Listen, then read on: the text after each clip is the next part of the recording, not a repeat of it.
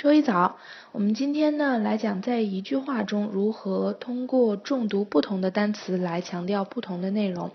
接下来的七句话呢是同一句话，但是重读的单词不同。我们看一下例子，它强调的都是哪些东西？第一句，I said she might consider a new haircut。我们强调了 I，那就是说这是我的主意，而不是别人的主意。第二句。I said she might consider a new haircut。那么这句话呢，强调的意思就是我在告诉你我说了什么内容，你是否明白？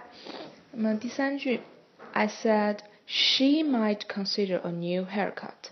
那么这句话呢，就是在强调他所针对的人是他，而不是别人。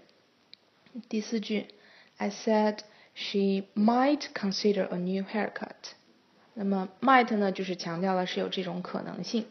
接下来第五句，I said she might consider a new haircut。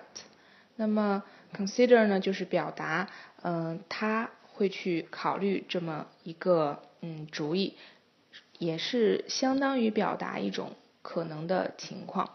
那么第六句，I said she might consider a new haircut。